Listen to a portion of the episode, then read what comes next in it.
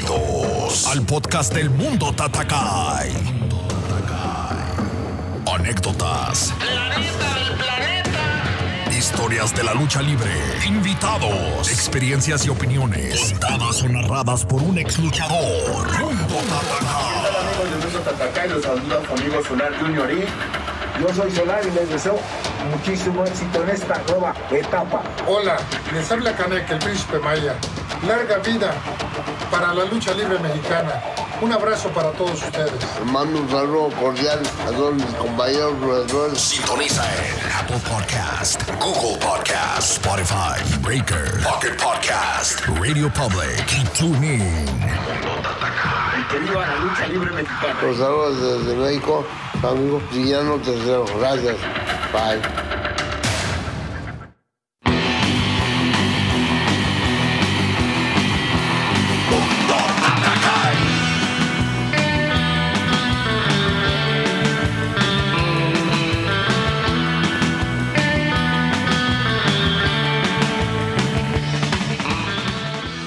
Señores, sean todos bienvenidos al mundo Tatakai, el mundo de la lucha libre. Y hoy estamos muy contentos porque tenemos un muy buen episodio, tenemos un gran invitado, como ya pudieron ver en el título, pues es un luchador que simplemente ha hecho muchas cosas en México y en Japón.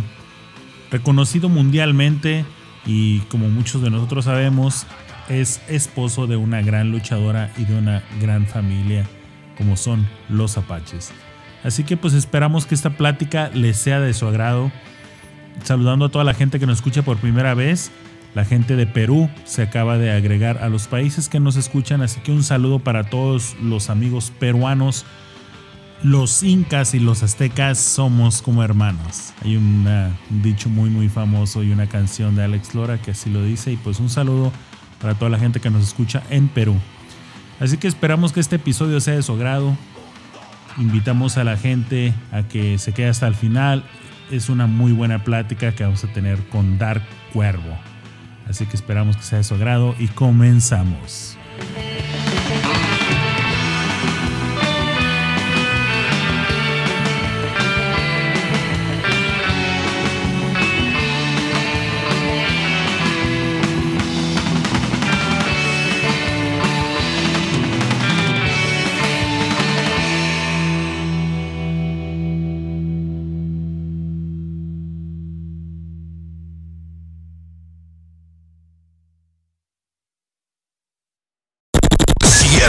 Coleccionista simplemente quieres tener algo personalizado de tu luchador favorito, esta es tu oportunidad. Todo de lucha.com. Todo de lucha.com. Este es el sitio donde puedes obtener todos los artículos originales de tu luchador favorito: máscaras, playeras, sudaderas, monos de peluche, juguetes, asas y mucho más. Todos los artículos son firmados y dedicados con su respectivo video de saludo. Una gran colección de luchadores como Hijo de Fishman, Canek Jr., Hijo de Octagón, Huracán Ramírez Jr., Máscara Sagrada Jr., Hijo de Máscara Sagrada, Emperador Azteca, Galeno del Mal, Bandido, Ciclón Ramírez Jr., Hija de Gatúbela, Hijo de Dr. Wagner Jr., Alas de Oro, Alas de Plata, Halcón Negro Jr., Fuerza Guerrera Nueva Generación y muchos más. Envíos nacionales e internacionales.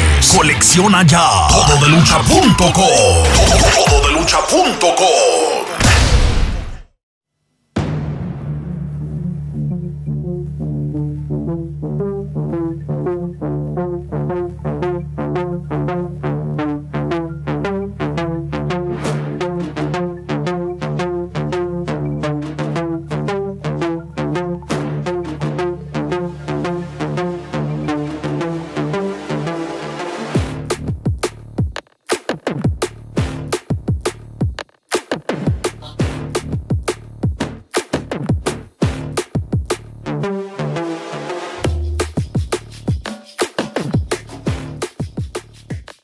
Y bueno, como lo mencionamos anteriormente, estamos hablando de un luchador internacional, un luchador que se ha dado el privilegio y nos ha dado el gusto y el honor de representar a México en otros países. Una persona que, como siempre lo decimos, todos tenemos nuestra historia, pero definitivamente cuando conocemos a alguien que ama tanto este deporte, lo respeta y es parte de su vida, siempre, siempre nos va a interesar su historia. Discípulo del gran Impala y representante de México, como lo decía, y aquí hay algo que a mí me llama mucho la atención. Y es que fue ganador de un campeonato de parejas en Japón. Y no estamos hablando de cualquier campeonato. Estamos hablando de un campeonato de parejas que nunca nadie de latinos lo habían ganado. Ni siquiera de latinos. No hablamos de México, porque uno de los grandes representantes de México en Japón y en otras partes del mundo siempre ha sido el señor Mil Máscaras. Él no pudo ganar ese campeonato. Así que ellos tuvieron la gran fortuna de llevar ese campeonato a México. Ese campeonato solamente lo tenían grandes, grandes estrellas. Definitivamente el ganar ese premio los hizo valer como no tienen idea. Obviamente las empresas, cada quien tiene su valor y en México se vive diferente. Pero lo que sí puedo decir es que él tiene el orgullo de decir, soy el único mexicano, parejas porque eran dos, que ha tenido este campeonato, representando a México en lo más alto.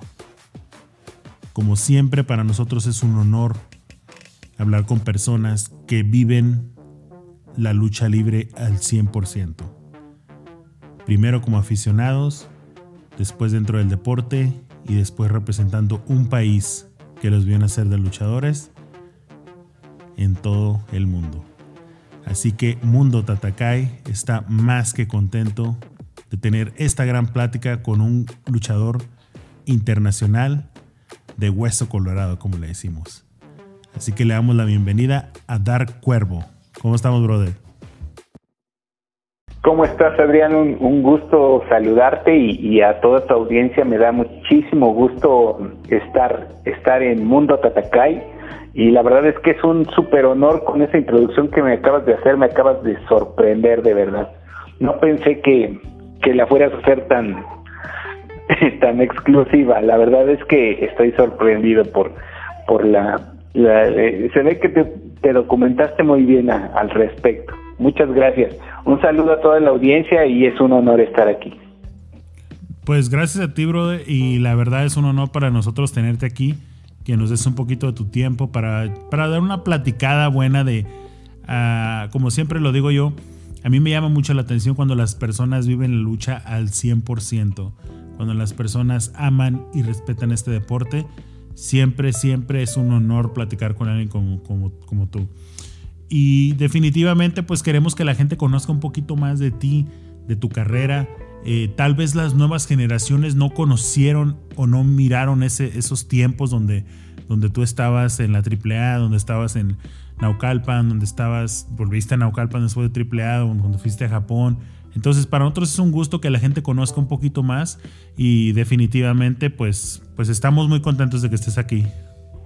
No, al contrario, es un súper placer y la verdad es que eh, muy emocionado por lo que acabas de comentar. La verdad es que es, es una carrera que, que, consta de muchísimos sacrificios y este y bueno pues eh, la, la verdad es que el trofeo más importante para mí fue el haber sido campeones de parejas de All Japan Pro Wrestling.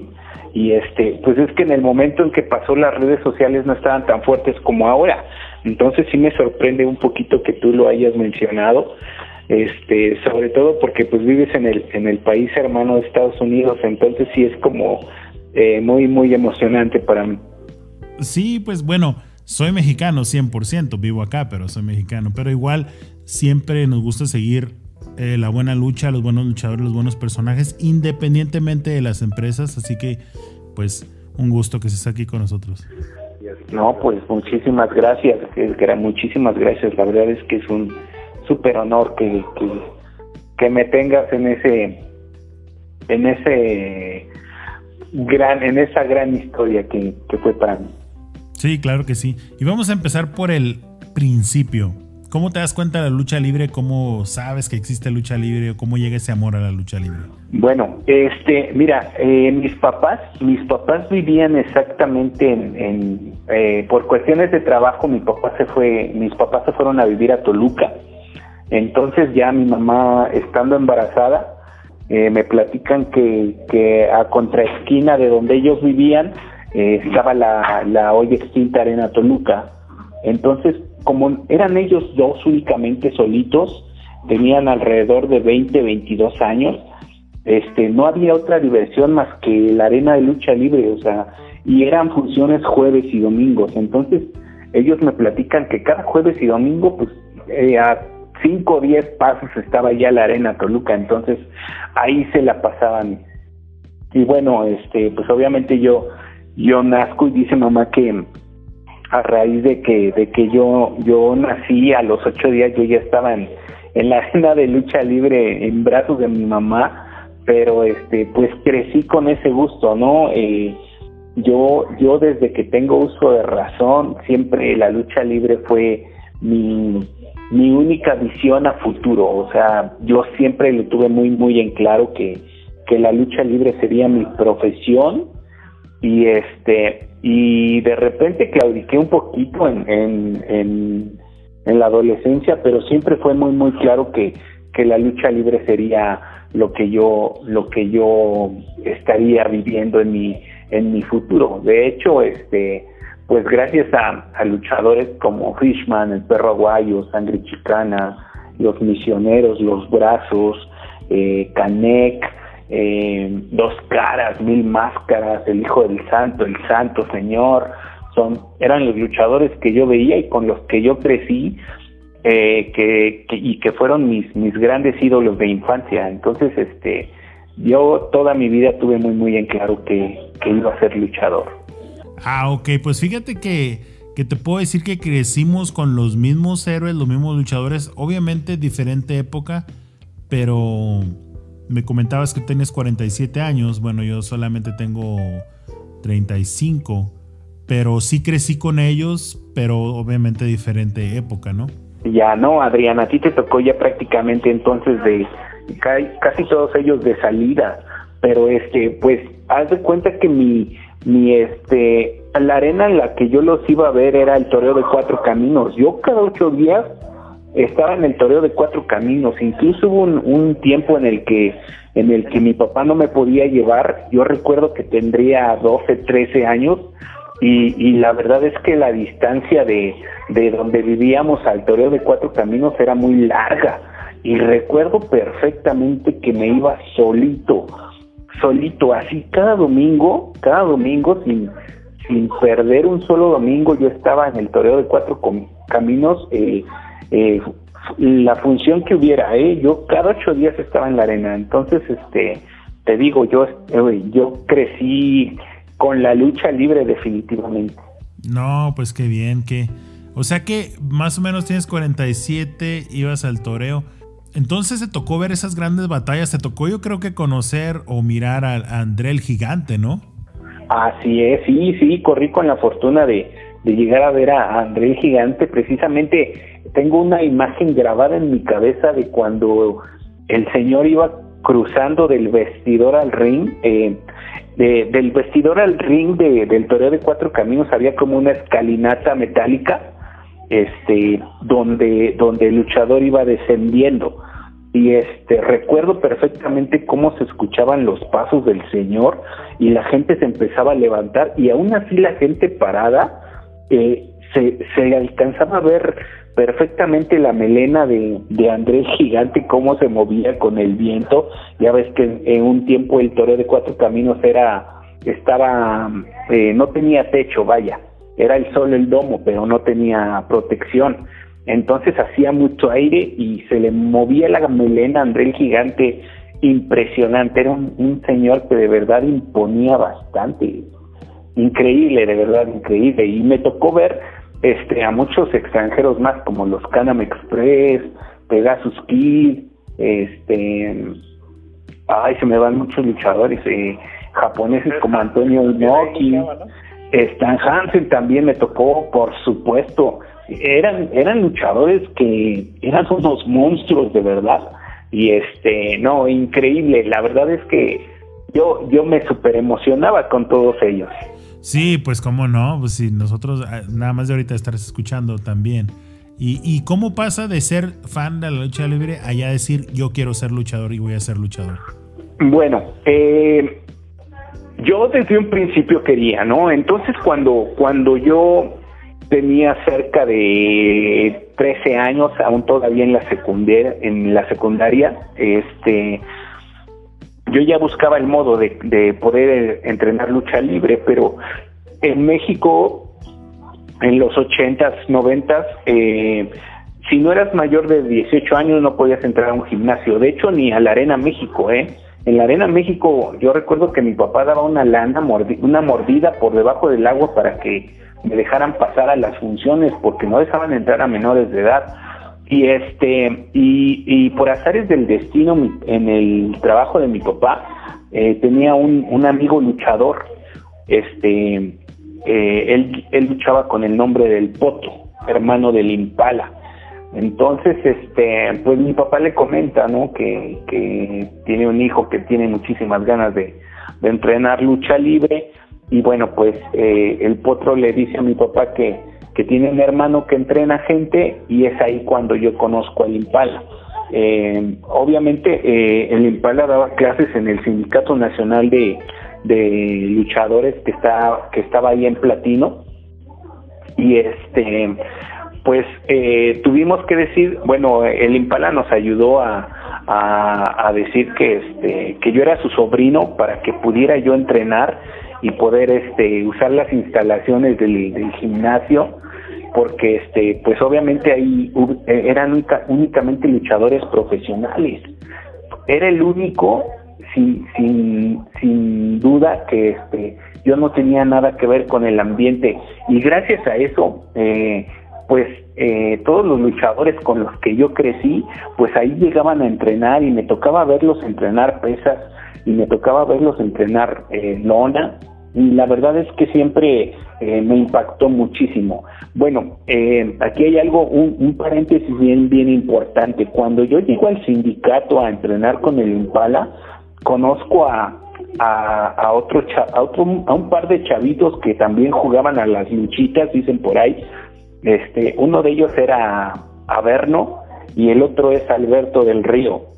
Y bueno, eh, estos tres chavitos, eh, entre comillas, que jugaban a las luchitas, de alguna manera llegaron a, a, hacer algo importante dentro de la lucha libre. Y, y muchos de ellos lo recuerdan, ¿eh? gente como Negro Navarro, como Canek, como Los Brazos, como Silver King, nos recuerdan ahí este pues chiquito eh, y tratando de, de jugar a, ser luchadores profesionales y que bueno finalmente lo conseguimos cada quien agarró su camino después pero sí este eh, hicimos una una gran amistad desde chiquitos, desde, te digo, yo tenía 16 años cuando llegué al Sindicato Nacional de Luchadores y bueno, ahí conocí a, al buen Alberto del Río y a, y a Berno y nos hicimos este súper hermanos y bueno, es una amistad muy muy grande que hasta la fecha perdura.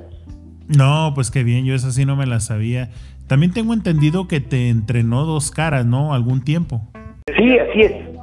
Es verdad, mira, eh, eh, dentro del grupo del Impala, la verdad es que en paz descanse mi profesor, este, gracias a él es que yo estoy aquí. Eh, él tuvo la paciencia, la paciencia y, y la sabiduría para poderme enseñar sus mejores movimientos y este y la verdad es que estoy súper súper agradecido. En algún momento solo mencionaba a, a dos caras y a y a Scorpio Señor, que también fue uno de los que me enseñó, pero el Impala es quien, quien por quien realmente yo estoy aquí, el, el que me enseñó desde un principio, desde aprender a caer hasta lo, lo más grande, ¿no? Este, sí, mira, el grupo del Impala, en el grupo del Impala iban muchos luchadores este, profesionales con, con mucho nombre como, como el Negro Navarro, como Solar, como Dos Caras, eh, de repente iban los headhunters, de, a veces iban mil máscaras,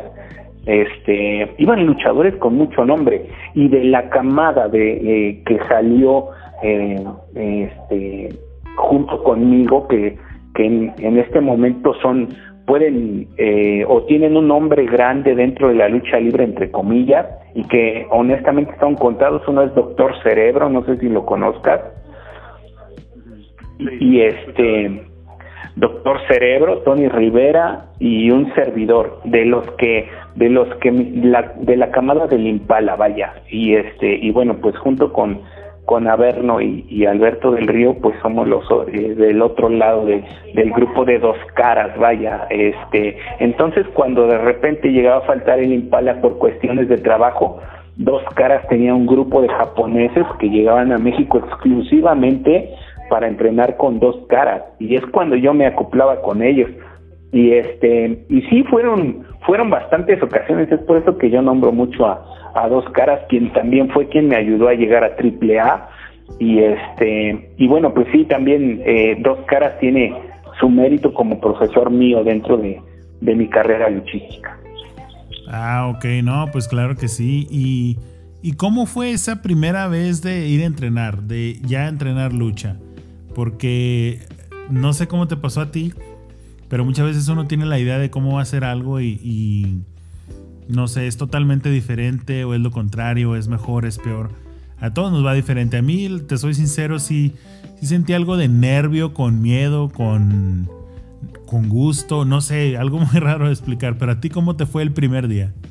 No, pues, mira, la verdad es, mi primer día, eh, curiosamente no fue con el Impala. Eh, yo llegué al día de entrenamiento y como, como en ese entonces el Impala estaba activo luchísticamente, estaba viajando constantemente, entonces como que no había un horario este, fijo para entrenar con él. Él de repente este, llamaba a sus alumnos cuando tenía el, el día desocupado y ya pues todos llegábamos, ¿no? Pero mi primer día yo no sabía que, que él no, que no iba a llegar, entonces yo llegué y había un grupo de luchadores este, haciendo lona, entre ellos estaba Skyde, eh, Skyde en ese entonces no llevaba la mano, él, él únicamente estaba arriba del ring, con ese grupo de luchadores, Ángelo Demonio era otro de ellos, y este, me invitaron a subir, y yo sin saber, pues me subí, ¿no? Yo honestamente no sabía ni qué onda, yo me dejé llevar por el momento, y este, cuando ellos se dieron cuenta que yo no sabía, pues ya trataron de ayudarme, ¿no? Pero este fue algo muy chistoso porque sin querer empecé a entrenar ya con, con luchadores profesionales. Después me dieron una super regañada porque pues estaba haciendo cosas que, que no debería de haber estado haciendo porque pues no sabía absolutamente nada. Pero este, ese fue mi primer día. Ah, no, pues qué, qué suerte, digo, porque, o sea, poder decir que tu primer día ya estabas arriba en el ring con Sky, de que es uno de los pues hoy en día es uno de los mejores maestros que hay. Entonces, debutaste tu primer entrenamiento con él. Así es, así es, de los super maestros de, la actualidad. Sí, claro que sí. Y otra de las cosas, obviamente tú debutas sin máscara, pero ¿siempre fue algo que quisiste o querías usar máscara o cómo, o cómo se dio eso? Sí, mira, desde un principio eh, yo siempre, pues te digo, eh, mis ídolos eran eran prácticamente luchadores enmascarados, ¿no? El, máximo ídolo para mí siempre fue Fishman. Fishman era eh, como mi, modelo a seguir, ¿no? Entonces yo me ah, imaginaba... bueno, sorry que te interrumpa, pero, pero como mucha gente lo ha escuchado ya siempre en el podcast, llevamos ahorita ya 67 episodios con este y siempre lo he comentado. Mi ídolo, mi luchador favorito de todos los tiempos el señor José Ángel Nájera Fishman. Fishman también. Sí, y luego y tuve la oportunidad de pues de, hacer una amistad con él de, a distancia, me entrenaba, me decía cuídate de esto, no hagas esto, eh, cuidado con las rodillas, los codos van por de este lado, o sea, cositas que, que a la vez me sirvieron, por él también le bajé el alcohol, porque me decía es el alcohol lo que te está bajando la, eh, el aire y, y sí, o sea, no tomaba mucho, pero igual sí lo hacía en fin de semana y y muchas cosas, muchas cosas que tuve el, gran gusto de conocerlo y, años después de que él ya murió sigue, sigue siendo y desde niño fue mi luchador favorito y lo sigue siendo hasta hoy. Sí, de esas extrañas cosas, ¿no? Que, que son personajes que te llaman muchísimo la atención. No sé si los colores o el físico, la verdad no sabría decirte cuál fue el, motivo por el que Fishman me llamaría mucho la atención. Quizás las luchas con el perro aguayo o con el villano tercero o con el faraón o con el cobarde, la verdad, o que el cobarde otro de mis personajes favoritos y mira, curiosamente son de Ciudad Juárez. sí, sí, los dos de Ciudad Juárez. Bueno, Fishman ha sido en Torreón, pero criado en Ciudad Juárez y, y no, qué bien. Yo tengo muy buena relación también con sus hijos con Blackfish, con él sí me tocó luchar eh, acá en Denver, pero también con, con este, el hijo de Fishman también. Ah, Fishman, sí, el hijo de Fishman, ajá. Sí. pero yo definitivamente pienso que sí tuvo mucho que ver el físico porque fue lo que me llamó la atención, los músculos, cómo caminaba, este, cómo se le miraban los músculos arriba de, de los hombros, el trapecio se llama, ¿no? Ok, sí, el trapecio. Sí, y todo, y cómo caminaba un raquetazo que, que los simbraba de un solo raquetazo a los, a los luchadores, pues no, eso yo creo que me impresionó, porque de hecho yo la primera lucha que veo en vivo eh, fue como a los 5 o 6 años en el Josué Neri Santos en Ciudad Juárez, y el primero que veo es a Fishman, ¿no? Yo tuve la fortuna de, de, haber luchado de pareja de él una sola ocasión en el toreo de cuatro caminos precisamente fue fue mi, mi único chance y la verdad es que no me lo creía, no me lo creía. Y bueno, pues ya después estando dentro de AAA pude, pude trabajar muchísimas veces eh, con el cobarde en contra y, y, de compañero y la verdad es que es un súper gustazo.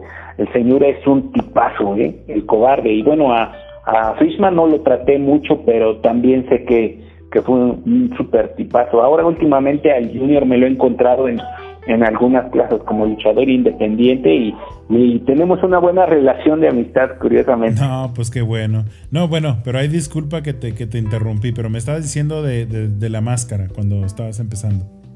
Sí, bueno, este, eh, pues cuando el Impala me dice que, que llega el momento ya de, de debutar profesionalmente, esto después de, de cuatro o cinco años de, de entrenamiento arduo, de entrenar hasta domingos, te lo juro que los, los lunes, miércoles y viernes entrenábamos de 7 a 9 y eran más entrenamientos como personalizados porque solo íbamos tres. Y martes, jueves y sábados ya era todo el, grupo completo del Impala. Entonces, eh, los últimos dos años sí fueron como a marchas eh, forzadas ya entrenando todos los días porque llegó un momento en, el que el primero que, que se fue fue eh, Alberto fue el primero que, se fue del sindicato a se fue al, al al Comité Olímpico, a entrenar lucha olímpica. Y después se va a Verno, a Verno decide empezar a luchar profesionalmente y este eh, recibe el nombre de Rencor Latino gracias a su papá y este él empieza a luchar. Entonces ya me quedo solito en el sindicato se podría decir y es cuando yo dije no pues ya estos cuates ya empezaron yo también tengo que empezar entonces empezaron las las, los entrenamientos a, a marchas forzadas y cuando el Impala me dice que ya llegó el momento, pues yo no tenía la economía como para poderme mandar a hacer un equipo. Entonces yo quería pues claro la máscara, este, la capa, las mallas bonitas, las botas plateadas, ya sabes, toda la imagen de, de un luchador, ¿no? Pero este, por cuestiones económicas pues no podía. Entonces el Impala me sugiere, ¿por qué no te pones el cuervo? pues siempre he traído el cabello largo, ¿no? De, de toda la vida, mis camisetas con, con bandas de metal y este, mis pantalones rotos en ese entonces. Entonces me decía, eh, ¿por qué no te, te pones como el cuervo? Dice, tu imagen se va a prestar mucho a, a cómo te vistes y, y este, pues es un personaje muy bonito. Y la verdad es que yo, a mí no me agradó muchísimo la idea. No me agradó muchísimo, pero entonces eh, lo que yo quería ya eh, luchar, eh, tomé la, la idea de, de Impala y este pues era muy sencillo, un pantalón negro como de piel, una camiseta negra y la cara pintada, ¿no? Y también me fue el día de mi debut, que este al siguiente día ya me estaban buscando eh, un periódico, en, en, ese entonces el Récord, el periódico Miento, el Esto, periódico El Esto, un periódico muy muy popular aquí en la Ciudad de México en ese entonces, y este ya em, para hacerme mi primer reportaje. Entonces, a partir de ese momento y hasta hoy, pues sigo siendo el cuervo. O sea que debutas, es tu primera lucha y llamas tanto la atención que te hacen un reportaje.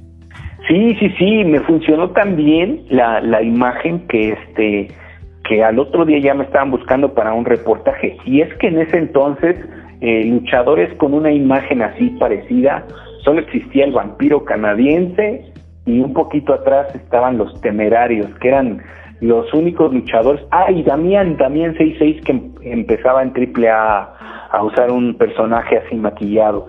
Y este y bueno pues era el, en mi caso era uno de esos poquitos que, que empezaban como luchadores a, usar maquillaje.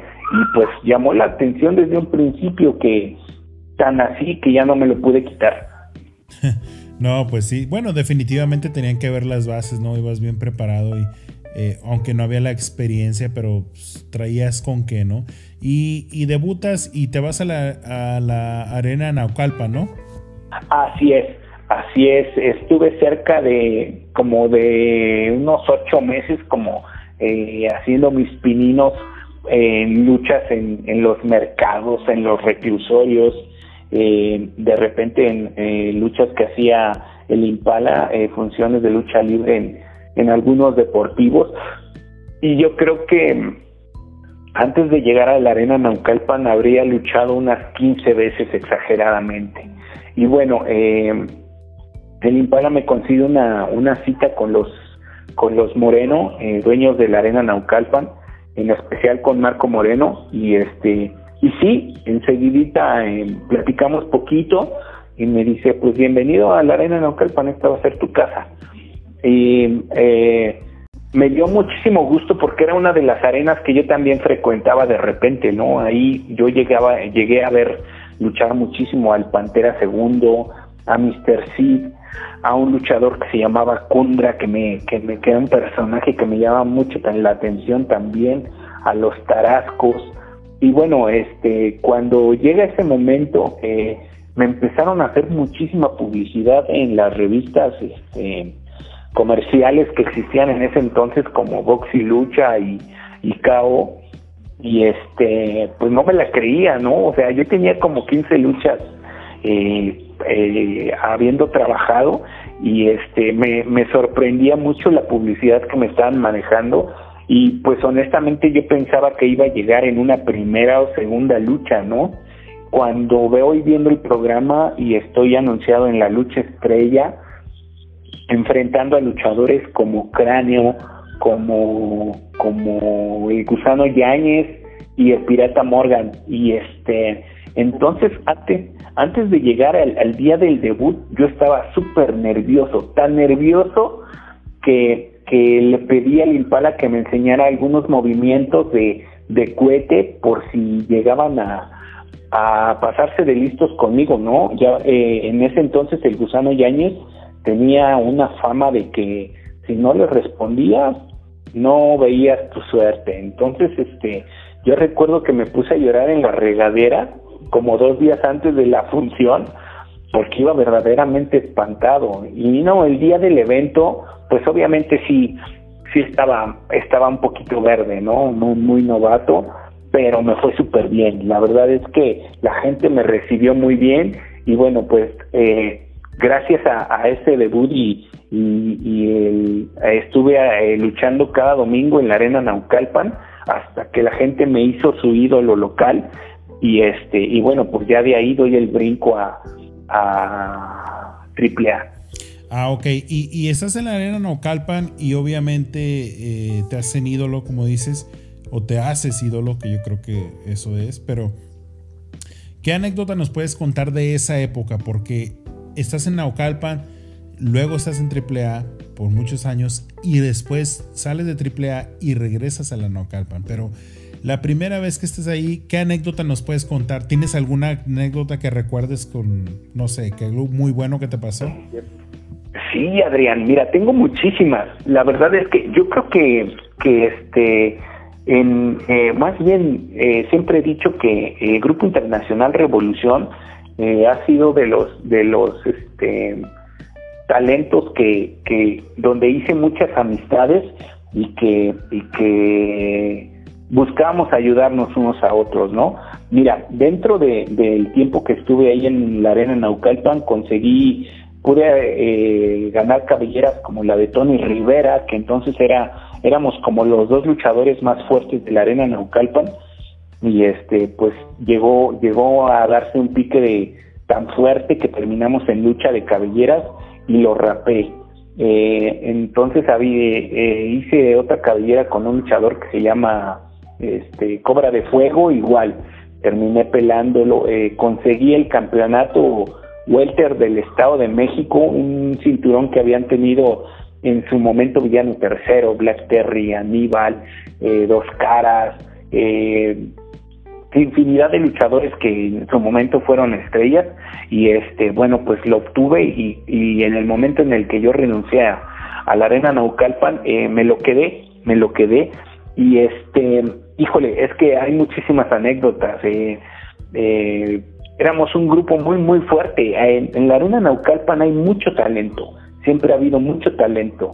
Eh, desgraciadamente, los compañeros no se saben salir a tiempo o, no hay quien los guíe. En mi caso fue Dos Caras quien, quien me dijo, ¿sabes qué? Salte de ahí porque ahí la gente se va a aburrir de ti y vas a, vas a terminar siendo nadie. Entonces deja la arena Naucalpan, vente, me dijo. Y este, y pues así fue. Y honestamente, sí vi que muchos luchadores con que, con los que yo crecí ahí logísticamente, este, se fueron perdiendo con el tiempo hasta que terminaron desertando de, la lucha libre. Y este, pues es triste, ¿no? Porque yo sí, sí llegué a ver mucho talento y bueno, eh, la fortuna que tengo de la Arena Naucalpan y, y creo que eso nunca se me va a olvidar es que como luchador local pude enfrentar a todos los que eran mis ídolos en el toreo de cuatro caminos como el Signo, el Negro Navarro, el Tejano, eh, los Destructores, MC1, Águila Solitaria, Águila de Plata, Shu el Guerrero, Masacre, eh, los villanos, desde el primero hasta el, hasta el quinto, eh, con Kung Fu, con Kato Kun con Black Man, con Canek, con Scorpio Señor, este, eh, ah, esto fue a nivel local, o sea, siendo yo un luchador local, me tocaba recibirlos a todos ellos y vaya que si eran unas palizas, ¿eh? vaya que si les aprendía a todos estos señores, todos y cada uno de ellos tienen mi admiración completa porque eran luchadores de verdad de otro nivel. No, pues sí, como no, con esos nombres que acabas de mencionar, pues obvio que sí. Y después de, eso, obviamente llega el contacto de AAA. Bueno, mencionas que, dos caras. ¿Es, es ah, dos caras, señor? O, dos caras, el hijo de dos caras que era Alberto del Río? El que de alguna manera te da ese consejo de, de salirte. Es dos caras, señor, dos caras, señores. Bueno, desde un principio, desde que yo debuté y gracias al primer reportaje que tuve en el periódico Esto, este, Antonio Peña me empezó a buscar. Eh, gracias a esta reportera que era muy amiga de Antonio Peña, ella fue quien me, me dijo, ¿sabes qué? Antonio Peña te está buscando. Y este, pues obviamente yo no me sentía preparado, ¿no? Apenas llevaba una lucha. Y cuando eso me dijeron, eh, decidí no, no buscar a Antonio Peña, decidí mejor foguearme y este y esperar el momento. Eh, y creo que fue eh, el momento perfecto cuando el señor Dos Caras me hace la invitación a, para ir a, a AAA, cuando, cuando Dos Caras me habla y me dice, oye, este, voy a ir a AAA y, y sé que Antonio Peña te ha estado buscando, este, eh, pues te invito a que a que dejes la herencia en Naucalpan y, vayamos este a ver a Antonio Peña para que ya seas parte de AAA. Y así fue, así fue, este voy con dos caras y con el Impala. El Impala traía un proyecto de una una empresa que desgraciadamente no funcionó, que se llamaba Wings, eh, una empresa donde perdió la máscara Gran Marcus Jr. contra Tinieblas, me parece, si no mal recuerdo. Este, y bueno, pues en ese grupo iba iba a dos caras y yo incluido. Entonces, este, pues sí, el clic se hace inmediato en el momento en el que entro a ver a, a Antonio Peña, eh, me dice eh, así en, tono de broma que por qué me hacía tanto del rogar, ¿no? Y este me dice tu imagen es perfecta, me se encaja perfectamente con, con lo que yo quiero hacer contigo. Entonces, pues bienvenido a AAA. Y bueno, a partir de ese momento llego a ser parte de las filas de AAA. Ah, ok. ¿Y, ¿Y cuál es el momento donde te das cuenta en qué nivel ya estabas?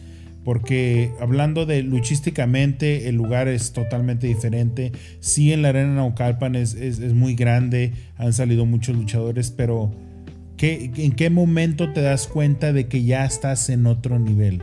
Qué buena pregunta. Que como lo menciono, o sea, es muy buena arena, pero definitivamente es muy diferente ya llegar a AAA, que ya era internacionalmente conocida y aparte pues ya, ya te miraba más gente, ya viajabas mucho más que, en la Arena Naucalpan, ¿no? Así es, así es, es completamente un mundo de diferencia. Eh, de llegar a ser, de ser parte, o más bien ser el luchador local estrella, a recibir todos los luchadores este, famosos en Naucalpan, llego a AAA y empiezo en las primeras luchas.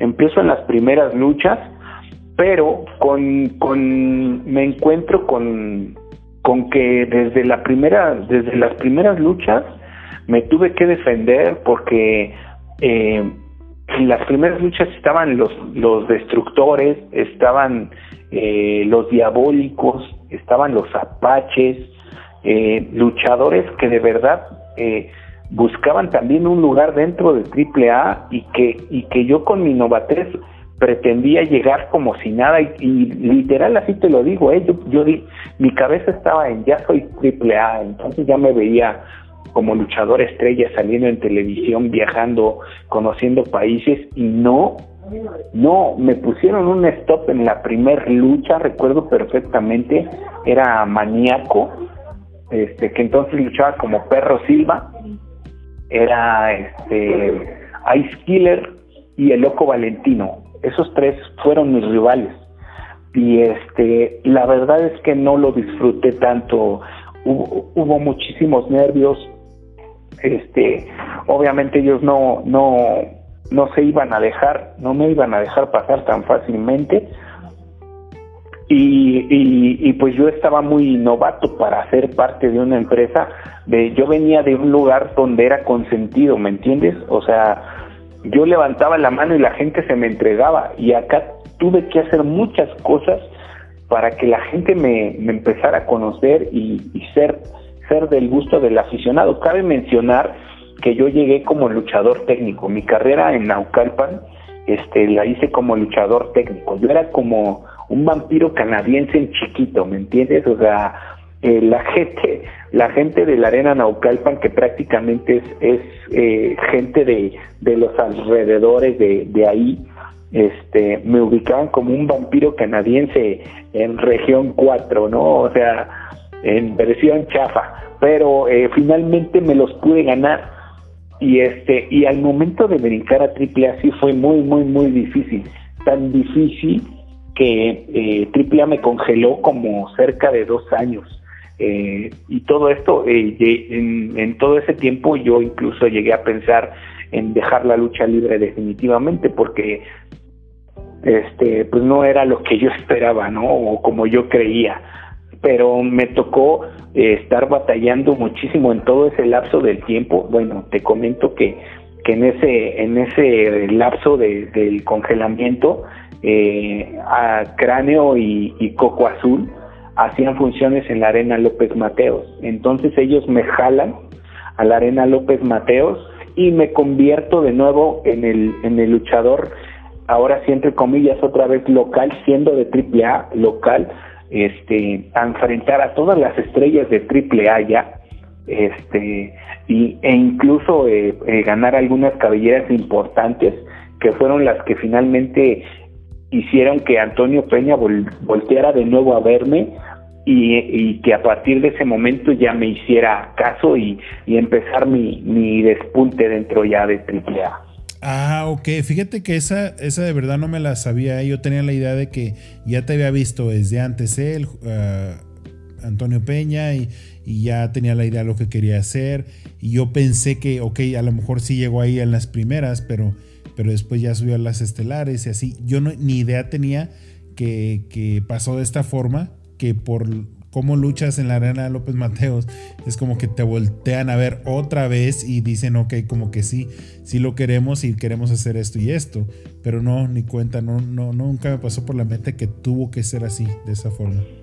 Sí, mira, fue este, ya después de que, de que eh, me vuelve a, me manda a hablar de nuevo y este, y resulta que tiene la, la idea de hacer como como la parte negativa de heavy metal, ¿no? Entonces, en algún momento ya había hecho la parte negativa del santo con el santo negro, la parte negativa de octagón con pentagón, y se le ocurre la idea de, de ser yo el malo de heavy metal.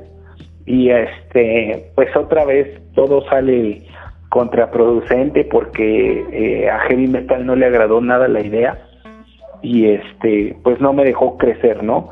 Todavía me sentía un poquito novatón y la verdad es que heavy metal en ese entonces era un luchador que tenía una super seguridad arriba del ring que en segundos te podía hacer llorar, ¿no?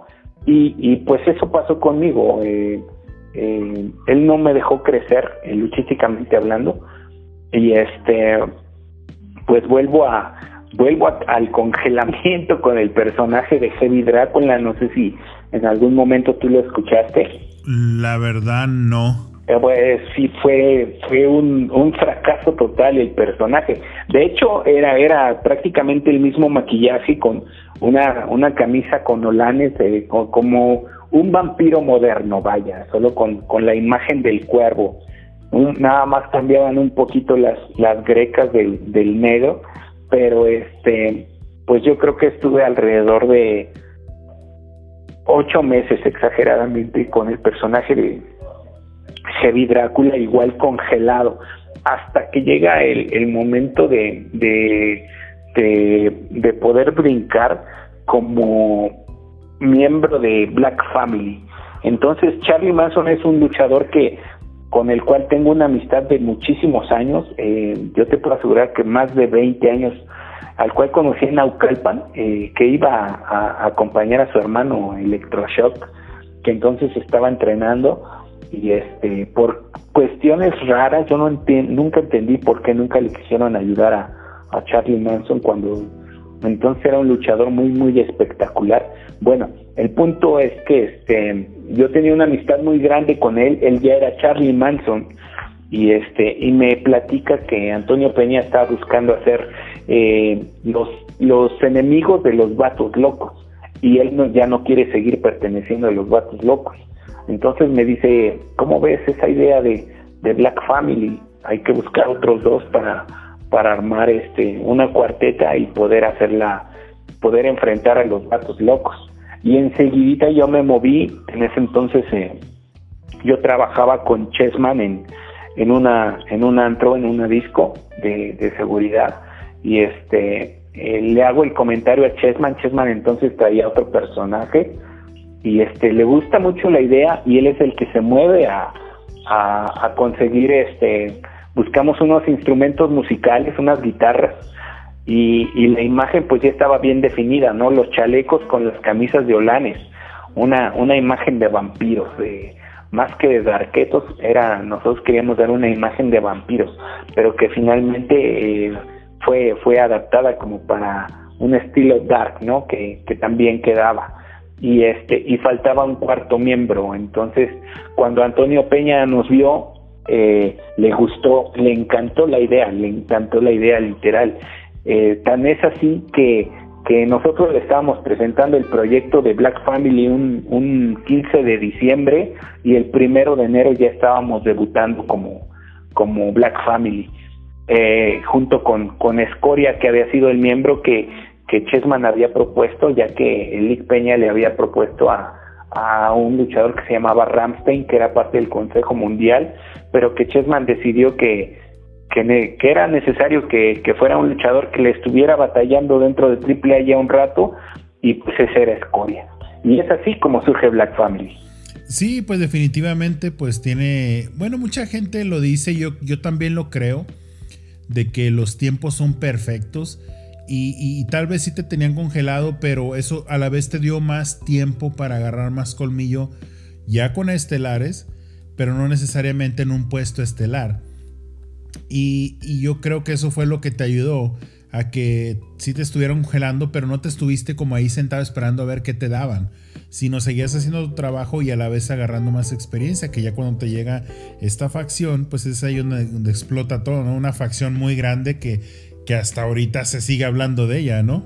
Así es, Adrián. De hecho, yo creo que ya la gente nos, nos ubica mucho como Black Family o la secta, ya se nos quedó definitivamente el mote. Sí, pues cómo no. ¿Y, cómo llega la oportunidad de ir a Japón? Ok, bueno, ya siendo parte de la secta, este, una facción donde, donde éramos siete luchadores con la imagen muy similar, eh, un acierto que tuvo el cibernético grandísimo, tanto así que fuimos este, comparados con la facción de los perros del mal, que entonces ellos estaban en, en el Consejo Mundial y nosotros en AAA este, nos volvimos tan populares que en Japón eh, pidieron a, a, una pareja que pudiera eh, hacer eh, enfrentar a los luchadores japoneses, vaya, dentro de, de, la secta, que fueran dos luchadores a, a participar a un torneo, un torneo a nivel mundial, y este primero les ofrecieron a Chessman, Chessman y Oz era la primera pareja que, que estaba por, por ir, finalmente no sé por qué no no pudo ir Chessman o no lo dejaron ir o, no lo quisieron, la verdad no no sé qué pasó ahí y finalmente yo soy el segundo elegido, entonces este pues nos vamos Osi y yo a, a este famoso torneo eh, enfrentar a, a luchadores canadienses, luchadores puertorriqueños, luchadores americanos y obviamente luchadores japoneses y pues nosotros representando a México y a AAA en ese entonces, ¿no? Y bueno, pues hicimos tan buen papel en el torneo que quedamos en segundo tercer lugar, no recuerdo muy bien. Este, pero los fans nos platicaban los japoneses que en las redes sociales eh, pedían que nosotros fuéramos los, los ganadores del torneo. Eh, hicimos mucha, mucha popularidad. Bueno, pues termina este torneo que, que duró aproximadamente 23 días, un torneo bien, bien pesado. Era, era la primera vez que yo me, este, salía fuera del país a enfrentar a luchadores que no fueran de AAA y este pues a partir de ese momento me, me puedo considerar ya un luchador internacional porque no enfrentamos a luchadores que la neta yo ni conocía no y, luchadores de nombre como Dilo Brown eh, eh, Minoru Suzuki eh, eh, Kaskayashi eh, híjole, muchísimos luchadores que, que en algún momento hicieron nombre en, empresas como WWE o WCW y este y bueno pues la verdad es que la experiencia estuvo grandísima, fenomenal. Y pasan pasan dos años y yo pensé que ya había terminado ahí todo. Y este nos mandan a hablar de la oficina de AAA y nos dicen que hay que hay este interés en nosotros nuevamente para viajar a Japón y este, pero esta vez es para enfrentar a los campeones de parejas, que son Kenzo Suzuki y y este, ay, se me va el nombre de este super leyenda, este, ay, ahorita que me acuerdo te, te lo digo, y este, bueno, pues se hace, se, se, se concreta la, la misión y llegamos a, a Japón y ya pues llegamos con la noticia de que sí, ¿no? Somos los, los retadores a, a enfrentar a, a Kenzo Suzuki y a este, ay, ¿cómo se llama este señor? Se me olvida el nombre y es una super leyenda. Y bueno, eh, yo siempre he dicho que el, el hecho de, de llegar a un país que no es, no es tu cultura, no es tu comida, no es tu gente, no es tu idioma, este, teníamos todo en contra, ¿no? Todo en contra para, para, para poder hacer algo. Great Muta, Great Muta es el otro luchador. Y este y, les ganamos, les ganamos los campeonatos a Great Muta y Kenzo Suzuki, dos super leyendas de Japón y este y a nivel mundial, o sea, todo el mundo sabe quién es Great Muta y quién es Kenzo Suzuki. Y este y les ganamos en su casa y con su gente. Y, y lo, lo más memorable de esto eh, y, es mi mejor momento luchístico en, eh, hemos tenido muchísimos campeonatos, he ganado muchas cabelleras, he ganado muchos cinturones importantes, he estado en muchas empresas muy importantes, pero el mejor momento es cuando cruzamos del, del ring al vestidor porque en Japón eh, hay, había un vestidor para puros extranjeros y un vestidor para puros japoneses. Entonces terminando la lucha, cuando nosotros vamos del ring al vestidor teníamos que cruzar por el vestidor japonés y cuando vamos cruzando por el vestidor japonés, todos los luchadores japoneses se pararon a aplaudirnos por, por el, la lucha que habíamos dado. Y este, tú sabes que, que en este ambiente es, si algo que, que te puede hacer como, como dar credibilidad como luchador es ese momento, ¿no? Que un compañero este te aplauda tu trabajo y, y esa noche pasó y con luchadores que no conocíamos, ¿me entiendes? O sea, ese es un momento súper, súper memorable. Se pararon y nos empezaron a aplaudir y este, yo siempre platico que yo no quedé a los aplausos, pero sí se quedó a agradecer. Y este, pues ese es mi mejor momento. Fuimos campeones de parejas de All Japan Pro Wrestling durante prácticamente medio año, un poquito más y en el tiempo en el que estuvimos yendo y viniendo a defender el cinturón tanto en Japón como aquí en México y este pues la verdad es que siempre he dicho que ha sido eh, el momento más importante de mi carrera luchística. Wow, no, pues cómo no, si nada más estarte escuchando se pone la piel chinita, imagínate la gente que nos está escuchando, está escuchando esto por primera vez, que yo también, eh, pero yo pienso que como en todos lados, ¿no? O sea, en, el deporte, en la música, o sea, sí tienes tus fans y, la gente te aprecia, ¿no? Claro. Pero que te diga un, un, fan, ¿no? Que te reconozca tu trabajo, eso siempre es bueno, eso siempre es bonito y se siente muy bien. Pero cuando te lo dice un compañero que de alguna u otra forma tiene más experiencia que tú, tiene más años, tiene más colmillo, y estoy hablando en todos los ámbitos, ¿eh? A mí no me pasó en la lucha libre, bueno, sí me pasó algo parecido, no tanto como a ti, pero en la música me pasó. Y cuando una persona así, que tú sabes que es, que es más, mucho más grande el nivel de esa persona, te lo reconoce, wow, eso, eso es como que 10 veces mejor que, sin hacer menos al público, ¿no? Obviamente. Yo creo que es el recuerdo más, más grande que tengo de, de mis mejores momentos, vaya. Sí, pues cómo no. Y para la gente que no sabe eh, lo importante o lo grande que era ese campeonato, estamos hablando de que ustedes son los únicos mexicanos que lo ganaron. Eh, estamos hablando de personas que, que, pesan mucho en la lucha libre, como era Mil Máscaras, Dos Caras, Canek. Todos los mexicanos que han ido muchas veces a Japón nunca lo ganaron. Y como lo mencionamos hace rato, no nada más México, son los únicos latinos que lo han ganado. Así es, de hecho, de hecho el, el, el dueño de All Japan nos dijo, terminando la función, el evento, nos dijo, este cinturón, ni mil máscaras, ni dos caras, ni ningún latino lo, ha, lo ha obtenido, dice, ustedes son los primeros, dice, ustedes están haciendo historia para la lucha libre a nivel mundial y este sobre todo para su país porque ningún latino y este y pues mencionó a mil máscaras y dos caras entre ellos y se han obtenido este cinturón.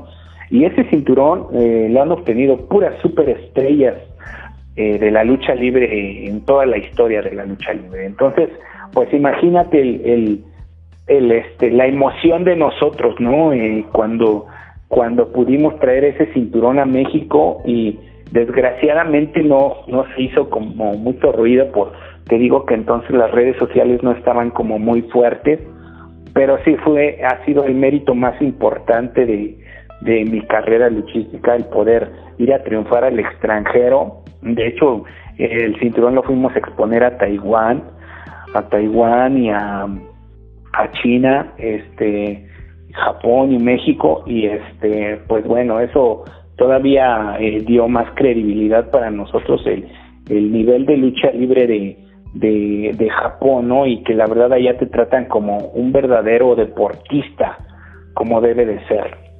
Sí, fíjate que sí, yo creo que es algo que, que lo hemos visto durante la historia de la lucha libre. eh, por muchos años, como muchos han de saber, la lucha libre fue el patito feo de los deportes, ¿no? Entonces es, es muy, es muy raro cómo, cómo se le da en otros países el respeto al deporte, el respeto a un luchador como deportista primero, pero más que nada yo no entiendo cómo, cómo se da eso, si, si tan solo basta ponerse una máscara en cualquier país del mundo y luego luego lo relacionan con México. Entonces siendo un, un deporte tan mexicano, obviamente el fútbol es muy muy popular en México, pero estamos hablando de un deporte que no es mexicano, el fútbol. Y, no se vive nada más en México de la forma que se vive. Y la lucha libre sí. Entonces, desgraciadamente así es. En otros países le dan la importancia al luchador. Y, sí siento que, definitivamente en México no se le dio la. No se le dio el valor a este campeonato que pues es algo increíble, ¿no? Que, que nadie lo había ganado y ustedes lo hicieron. Pero desgraciadamente pues no, se le dio el valor que, debería de haberse dado. Pues no, desgraciadamente no, pero, pero el, el honor lo tuvimos nosotros de, de poder conseguirlo y créeme que el recuerdo lo tengo como si habría sido ayer ese día. Nunca se me va a olvidar. No, pues me imagino, pues no. O sea, es una... Eh, la verdad, para nosotros que somos primero fans más que nada de la lucha libre, pues es un orgullo, ¿no? Que ustedes hayan hecho esa odisea de, hacer, de ganar esos campeonatos y, lo que comentaste hace rato, que tampoco yo sabía, eh, la ovación que reciben de compañeros del ring al vestidor. O sea, eso la verdad como mexicano, como, como fan de la lucha libre, pues es un orgullo, es un orgullo y definitivamente pues son las cosas que valen la pena y son las cosas que, que, de verdad pagan el sacrificio que se ha hecho, ¿no? Así es, así es, gran momento, gran momento. Y obviamente has pasado por muchas facciones, eh, parejas, tríos, de todo, ¿no? Pero si ahorita te preguntaran, escoge una persona la cual va a ser tu pareja luchísticamente hablando, eh, por el resto de tu carrera hasta que te retires cualquier persona, cualquier luchador de esas, ¿quién sería? Eh, tengo tengo una un par de luchadores a los cuales yo admiro muchísimo desde, hace muchísimo tiempo. No es tanto por porque luchísticamente sean muy buenos, sino por su su gran carisma. Eh, uno es el, el Undertaker, y el otro es el vampiro canadiense. Con el vampiro llegué a, luchar varias veces aquí en México, pero este, la verdad es que fue un luchador con el que yo crecí eh, y en algún momento intenté igualar su imagen, obviamente, este, no, no fue como muy bien recibido, pero eh, el vampiro habría sido un buen compañero para mí ya ya al final de, mi carrera podría ser y el y el Taker pues definitivamente el Taker es un personaje que ha marcado mi, mi, mi estilo luchístico e incluso hasta mis en mis equipos un poquito también. Ah ok. Y, y de los compañeros que has tenido en esas facciones de todos tus compañeros con los que ya has trabajado si te dieran a escoger uno con el cual te quedarías de aquí a que te retires, ¿quién sería? Pues yo creo que Charlie, Charlie Rockstar en este momento. Eh, mira, eh, conozco, hice grandes cosas como pareja, muchísimas cosas muy, muy importantes. Con Esporia también las hice al final de, mi carrera dentro de AAA. Y este, con Espíritu en algún momento también he, hecho eh, grandes cosas pero creo que sin lugar a duda Charlie Rockstar es eh, sería como mi compañero ideal para terminar mi, mi carrera luchística, quien con quien me hubiera gustado o me gustaría este los últimos años de, carrera luchística seguirlos, pero pues desgraciadamente él, tiene otras otras metas y este y yo las mías. Y pues bueno eh, últimamente lo he enfrentado más que estar eh, de compañeros me ha tocado enfrentarlo muchísimas veces y este pues bueno de rival también me late muchísimo es Charlie Rockstar creo que es uno de los luchadores más completos en este en este momento en el en el mundo independiente y este y que, que creo que le hace falta su su mérito propio porque creo es un luchador de los que han, han hecho historia dentro de la lucha libre mexicana. Sí, pues sí. Y, otra cosa que te quiero preguntar, obviamente ya nos contaste cómo nace el gusto, el amor por la lucha libre desde niño, eh, cómo sigues eh, en el toreo a los luchadores, cómo después te haces luchador. y digamos que tu lucha no es de antaño, pero tampoco es de las nuevas, nuevas. O sea, estás como en medio del estilo luchístico más o menos nuevo, se podría decir, ¿no?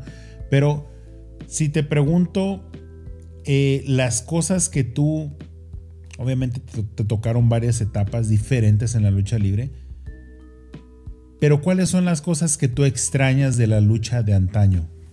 Eh, pues completamente eso, ¿no? Este, hoy en día la lucha libre ya, la lucha libre mexicana en particular, dejó de ser eso, ¿no? La lucha libre mexicana, eh, la clásica lucha del bien contra el mal. Ahora el luchador mexicano se preocupa más por hacer ejecuciones eh, donde se puedan hacer mucho daño, tanto este eh, de, de, o sea, los rivales en sí se, se preocupan más por hacerse más daño que, por llevar ese esa eh, interacción con el público que antes hacíamos, ¿no? O que yo aprendí eh, de la lucha de los ochentas y eh, que era el, clásico luchador rudo contra el luchador técnico, donde hacías que el público y la clásica viejita se levantaran de su asiento para querer agredir al rudo. Creo que eso ya se perdió completamente en la lucha libre mexicana.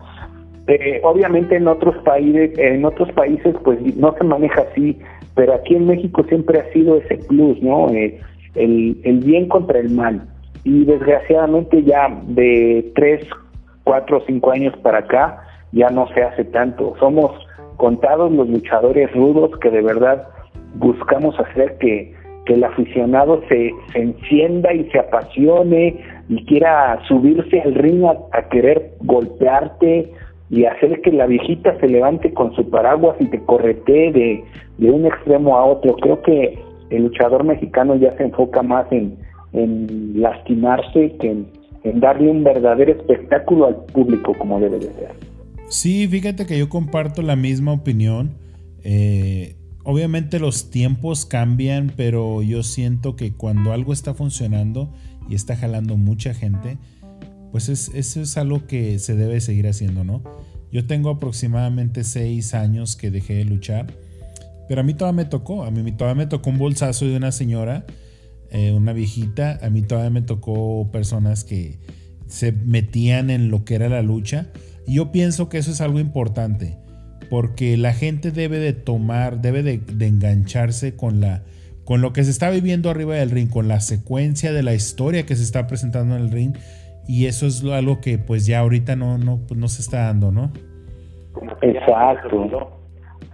Sí, definitivamente. Eh, este luchador eh, de esta nueva generación ya trae otro chip completamente. Ya el luchador mexicano busca mucho eh, copiar movimientos de, de la lucha libre japonesa o de la lucha libre europea o de la lucha libre americana y se están olvidando por completo que la lucha libre mexicana es, es eh, más espectacular y, con más clase que, cualquiera de las otras, ¿no? Eh, digo, no menosprecio la, la calidad de los luchadores que están saliendo en este momento, que la verdad eh, el talento no tiene nada que ver con lo que estoy diciendo, ¿no?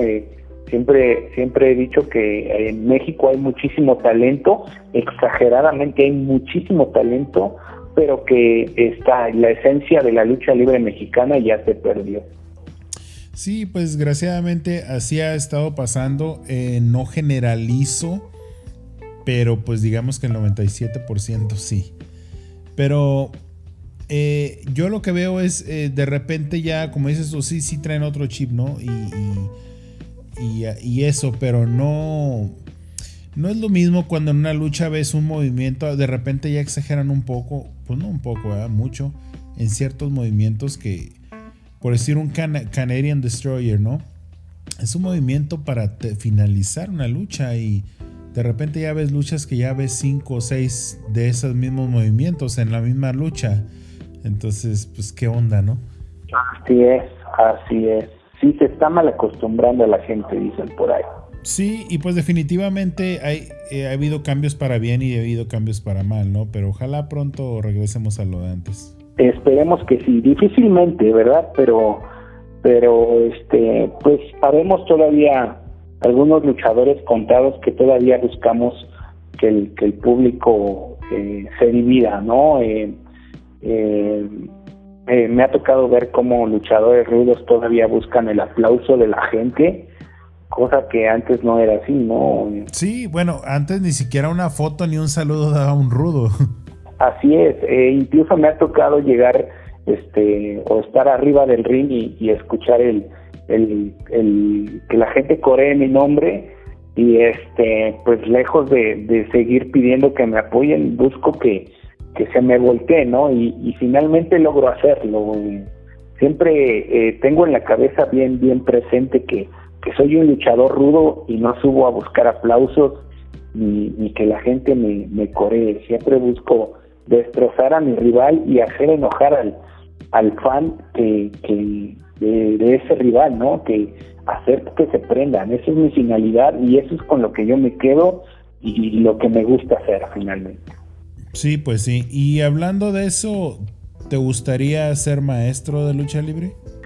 Mm, ah, mira, no me, no me considero un maestro de lucha libre, pero en, precisamente con esto que te estoy diciendo, creo que sí, sí me gustaría hacerles entender a las nuevas generaciones de luchadores mexicanos que la lucha libre mexicana es así, ¿no? El bien contra el mal Ah, quizás me estoy escuchando un poquito eh, amargado, como, como en mis, en mis tiempos me pasó cuando yo estaba recién este empezando a trabajar, eh, que había luchadores que ya se quejaban de que había muchos vuelos, que este, que ya no luchaban, eh, cosas así, ¿me entiendes?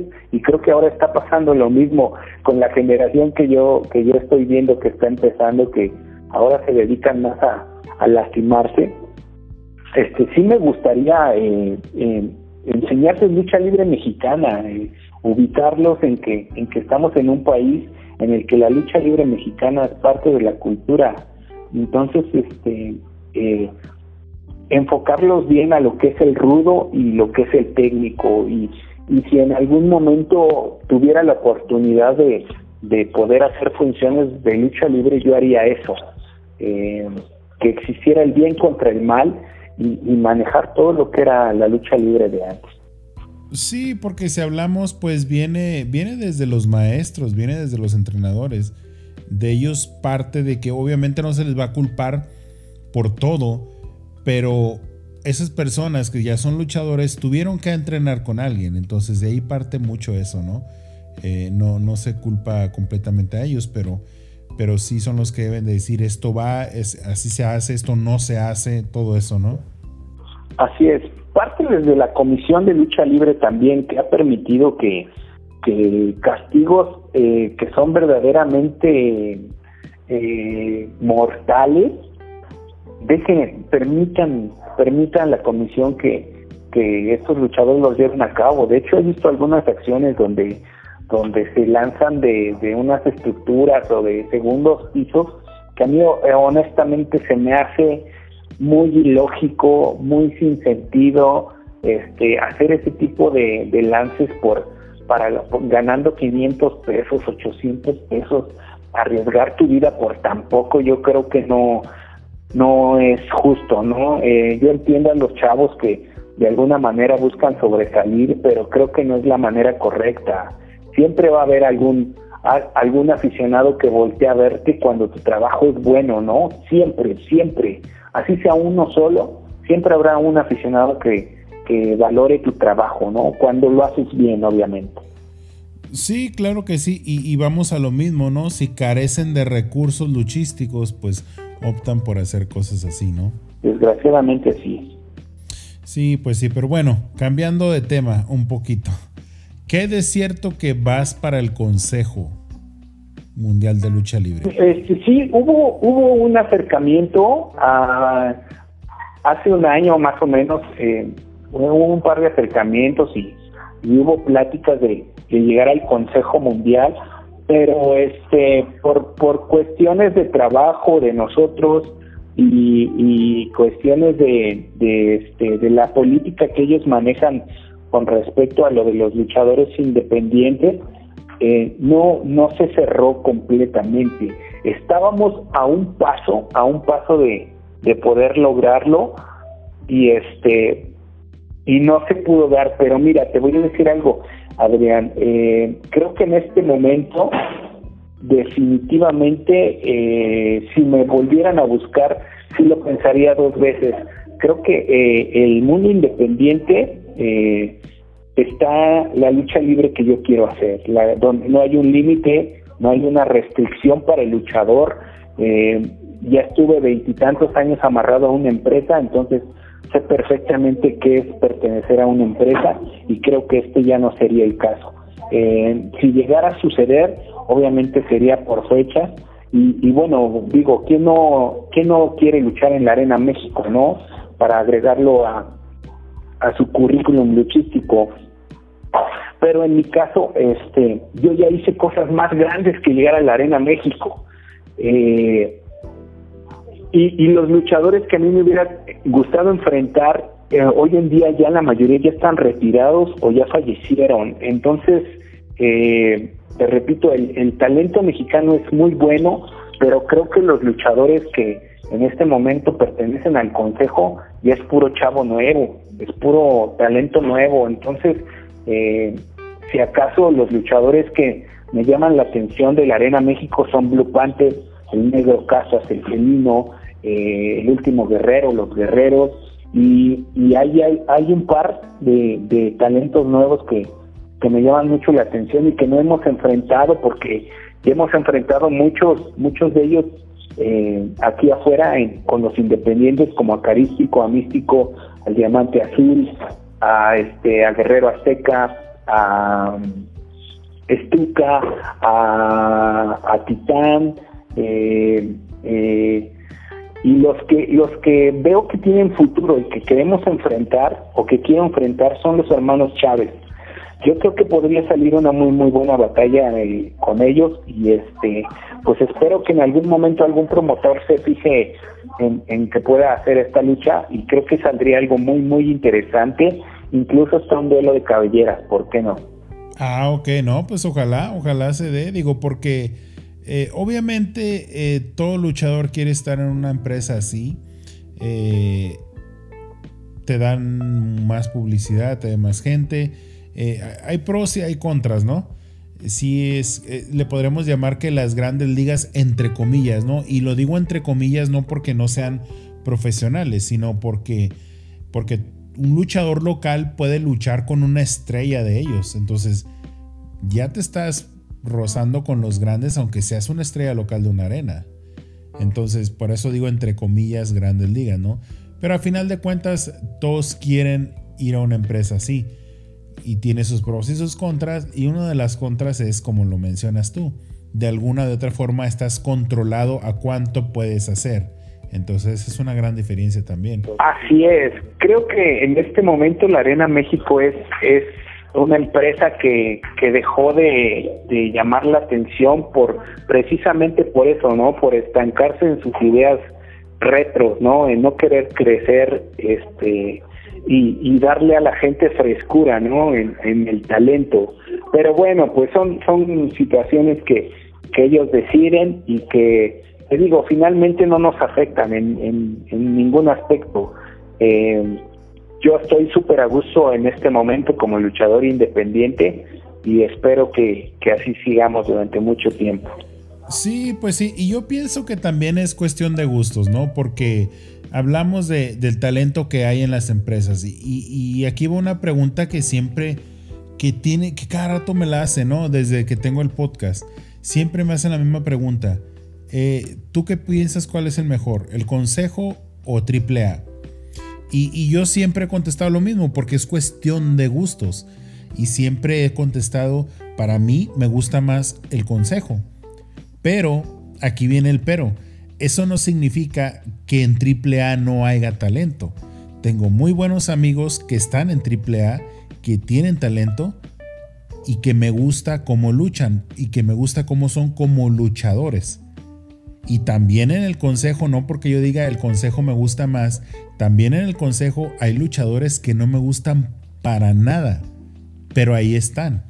Entonces las dos empresas tienen luchadores muy buenos, con mucho talento, y las dos tienen unos que no tienen talento, pero están ahí. Entonces eso es, eso es lo, que, lo que la gente debe de ver. No, no casarse con una empresa porque los dos tienen cosas muy buenas, tienen mucho talento y también viceversa, ¿no? También tienen eh, eh, elementos que de plano dices, ¿qué onda, no? ¿Qué hacen aquí? Claro, claro, claro. Y lo independiente, pues es lo que llega a juntar todo eso, ¿no? A juntar lo bueno de, de las empresas también. Porque sí hay empresas independientes muy, muy fuertes. Hablamos ahorita de la Naucalpan, la López Mateos, están todas las empresas del norte que son muy buenas. Entonces, el, lo independiente llega a juntar todo eso y eso es algo que, que, solamente en la lucha libre se ve, ¿no? Así es, de hecho, de hecho, este, los fans son los que nos han pedido, ¿no? Enfrentar a, a ciertos luchadores que, que en su momento les hubiera gustado vernos enfrentar cuando nosotros éramos eh, parte de AAA y que de hecho la, la imagen de, de AAA con nuestros personajes pues nunca nos la vamos a poder quitar, ¿no? Yo pertenecí cerca de 23 o 24 años a AAA y bueno, pues la gente me ubica perfectamente como si fuera AAA y bueno, eh, aquí como independientes pues hemos enfrentado a luchadores que, que el público pedía que enfrentáramos y, y hace poquito pasó con la nueva generación de los dinamita que son este Cuatrero, Forastero y, y ay, no recuerdo el otro, y el hijo de Universo 2000, y Sansón, es verdad.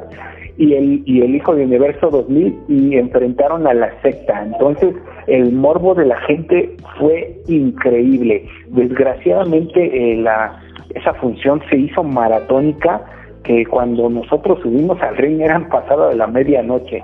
Entonces mucha gente se empezó a ir, pero el morbo de esa función, te lo puedo asegurar, era esa lucha. Y este, y sí hubo muchos comentarios, eh, yo, ahí la puedes checar en YouTube.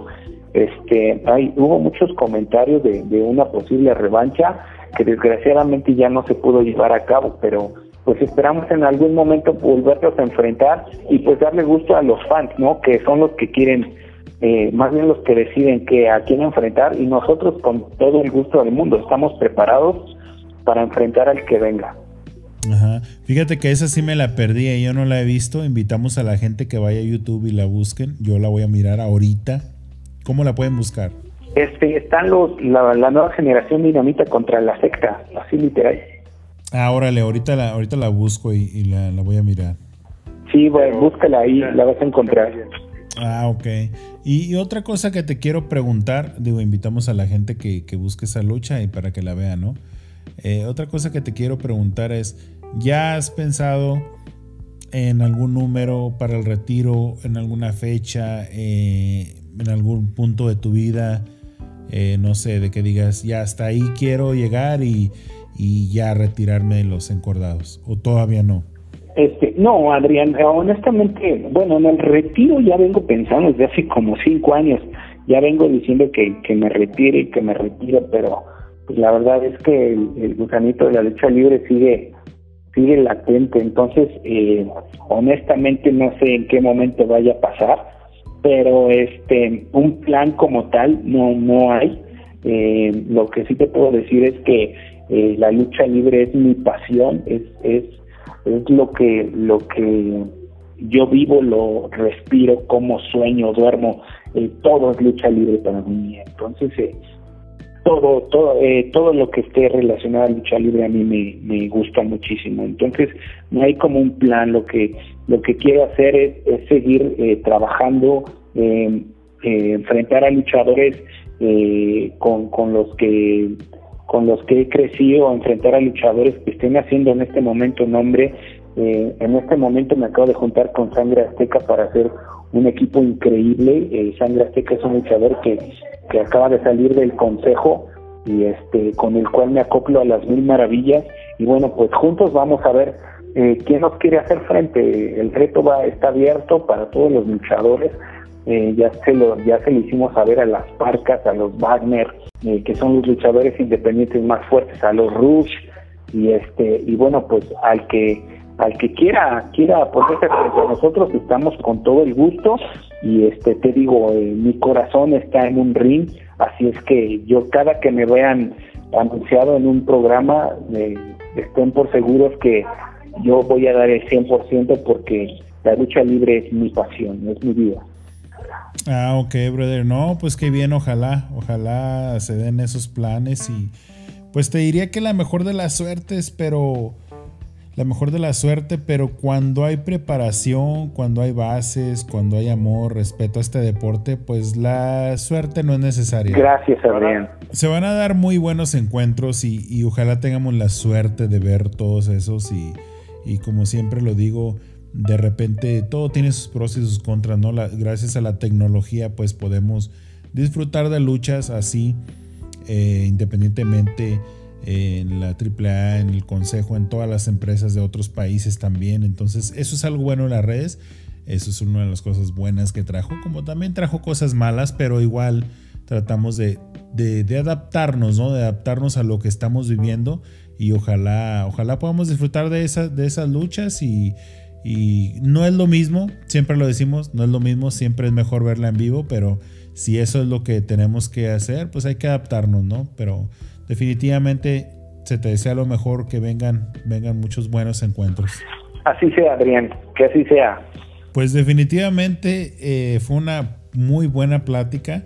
Para los que ya te conocíamos desde antes, pues eh, supimos, escuchamos cosas de ti que, que no nos pasaba por la mente y, y, lo cual agradecemos. Pero para los que ya te conocíamos, pues ya escuchamos un poquito más de ti.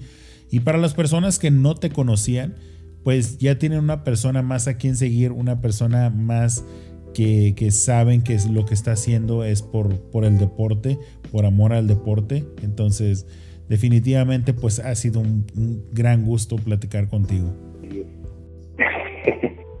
No, pues te agradezco mucho, Adrián, al mundo Tatacay. La verdad es que fue, fue un súper honor estar en tu programa. Esperemos que se vuelva a repetir eh, eh, próximamente. Eh, se quedaron muchas cosas ahí guardadas en, en los recuerdos, ¿no? Y, que más adelante espero poderlas platicar con, con más calma y este pues te agradezco mucho y agradezco mucho a tu público al que te sigue y, que espero que de verdad les, les, haya gustado lo que les he compartido este que honestamente para mí son son cosas que, que valen oro y que, que de verdad estoy bien agradecido con la vida por haberme puesto en este camino porque definitivamente yo yo lo, lo visualizaba así y que pues hoy te puedo decir que estoy viviendo mis sueños, mi sueño hecho realidad. Sí, pues definitivamente no todos tienen la suerte o tenemos la suerte de, de estar viviendo nuestro sueño, estar haciendo lo que de verdad nos gusta y, y pues tú eres una persona de esas, ¿no?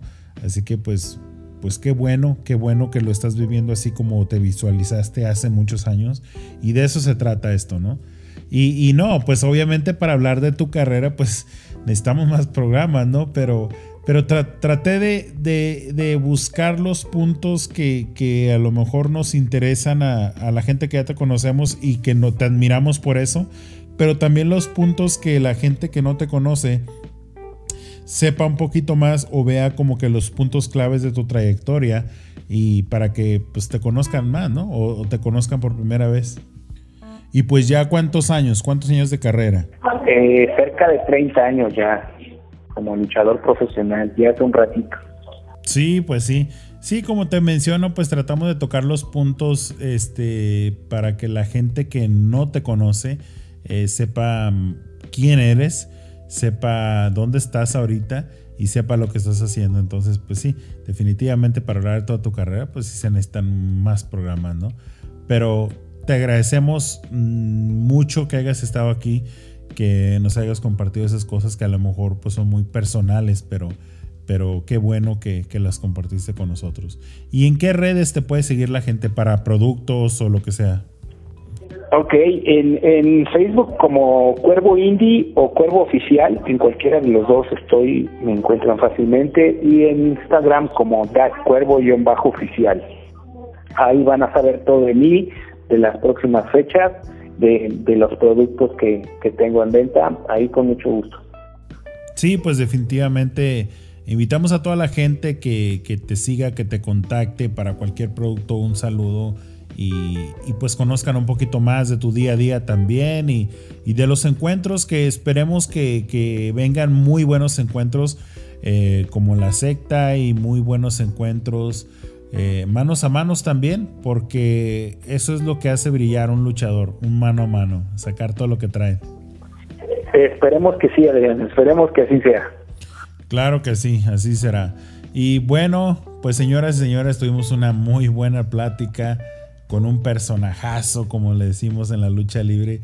Eh, tuvimos el gusto de escuchar sus anécdotas, algunas de sus tantas anécdotas, pero tuvimos el gran gusto de que platicáramos como no una entrevista, sino dos personas que, que están hablando sobre un tema en común, sobre un tema que les importa, sobre un tema que, que despierta pasión sobre un tema que, que, nos encanta, ¿no? Y respetamos, por lo mismo lo hacemos así.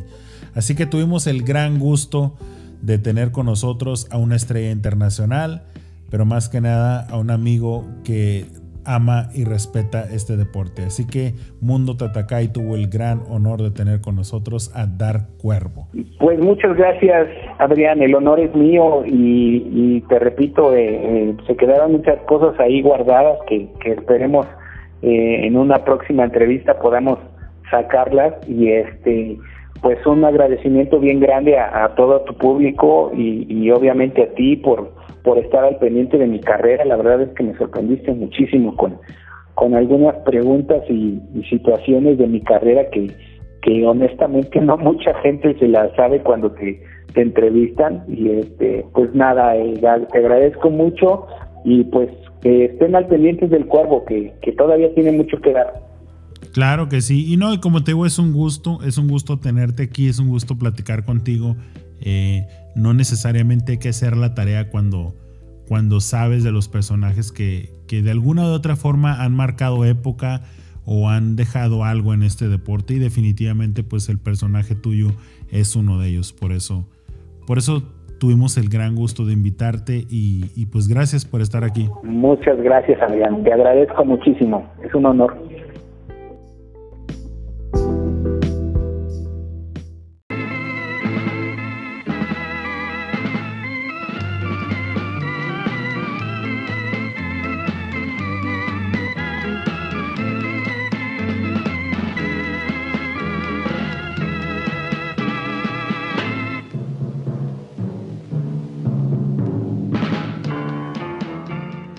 Bueno, señoras y señores, pues muchas gracias por haberse quedado hasta el final. Esperamos que esta plática les haya gustado, que hayan conocido un poquito más del personaje que tuvimos hoy con nosotros. Definitivamente, pues es un gusto y un honor tener siempre personas como, como él que han dedicado toda su vida a este deporte y que aunque, como él lo contó, no ha sido muy fácil pues definitivamente vale la pena, ¿no? Al recibir esos, esos frutos de todos los sacrificios que se han dado por este deporte. Así que esperamos que les haya gustado y que pronto, pronto lo volvamos a tener aquí con nosotros. Y también, como lo mencionaba al principio, un saludo a toda la gente que nos escucha por primera vez. Amigos peruanos, bienvenidos. Eh, es un gusto que estén aquí con nosotros escuchándonos.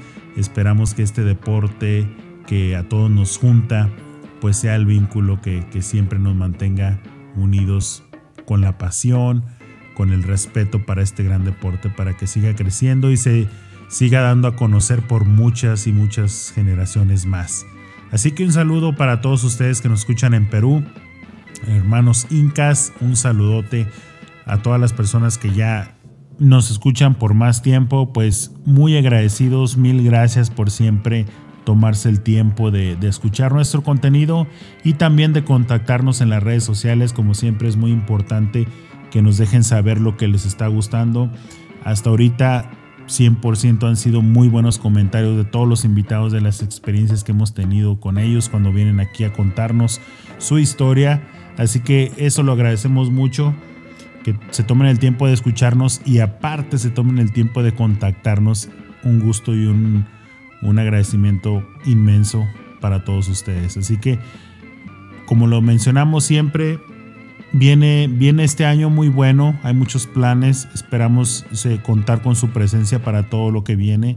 Eh, nos da mucho gusto de que cada vez seamos más, cada vez en más países los que nos escuchan, cada vez seamos más en redes sociales la gente que nos sigue y definitivamente todo lo que hacemos es por el deporte, pero más que nada es por ustedes. Así que un gran abrazo para todos ustedes. Un saludo. Nos escuchamos en el próximo episodio, próximo lunes.